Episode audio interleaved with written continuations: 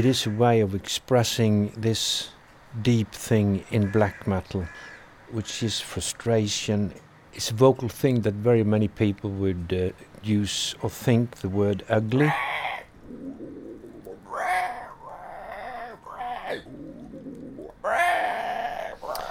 My name is Pytten, and I've been working with black metal since uh, very late 80s. In Bergen, I had a studio called Grieghallen Studio, and a bit by accident, I met some of the people who should later be very important in the Norwegian black metal scene. I tried to find what they tried to say, even I didn't understand a word or, or, or not a bit about the music in the beginning. But they presented chaos, and I tried to make that chaos audible to the people who hopefully would buy their CDs or cassettes or whatever they were making.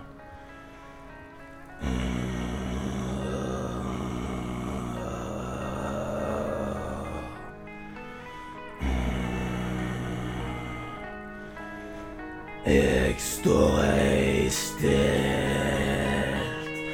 på en bakke dekket av blod. Hvem holder kniven mot strupen til verden? Alt liv er meningsløst. Hvilken lidelse vi gjennom? When it comes to uh, different types of scream and also naming of them, you can take any kind of vocals and uh, basically call them whatever you want, from gargling to grunting to snarling and so forth. But uh, in general, there are some uh, very different kind of guttural vocals. Uh, the major difference is, of course, exhale and inhale screaming.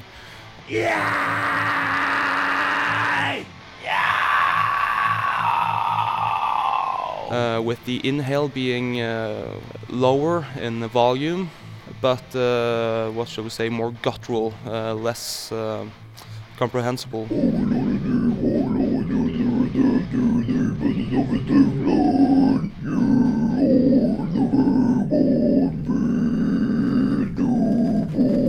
And when it comes to the exhaling, the two main differences is the scream and the death growl.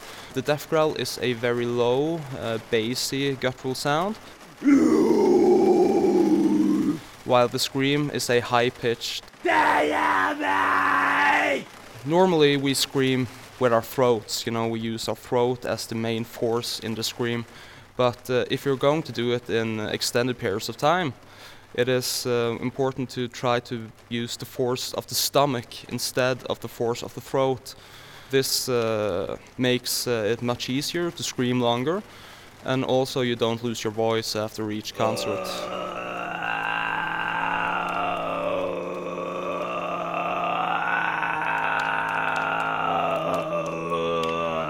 I don't know if it was competition or what it was, but some of the, some of the singers that I had in the studio wanted to do a very very long long scream, and afterwards they couldn't do singing for several days because they got headaches. They really pushed themselves so hard that it was probably on the edge of getting or hurting themselves.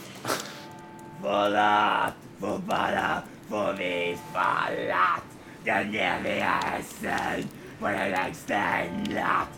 Så tungt, mitt hjerte, mitt sinn så svart. Den brenner mitt liv i den evige natt. Mitt sinn, det svarte, og blodet størte. Jeg gjør en tårvik, mens livskarten tørker. Selv om ingen høyere makt skal dømme min sjel. Fall med illusjonen av livets helhet.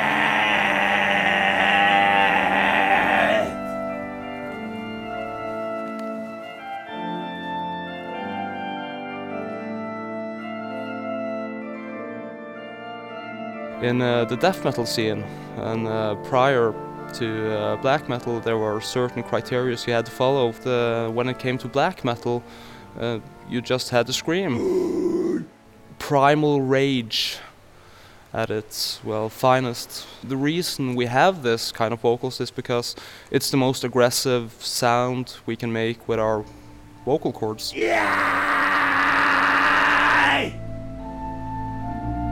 The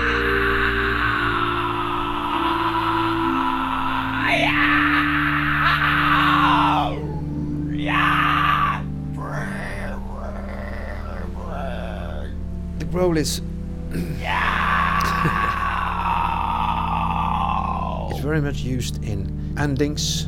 Sometimes it's used before you start singing.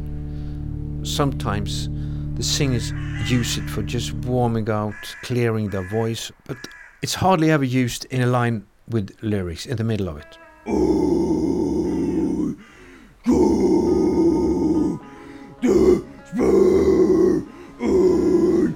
they put into a growl or a scream, I don't know, because it depends on what they think and how they feel and who they are.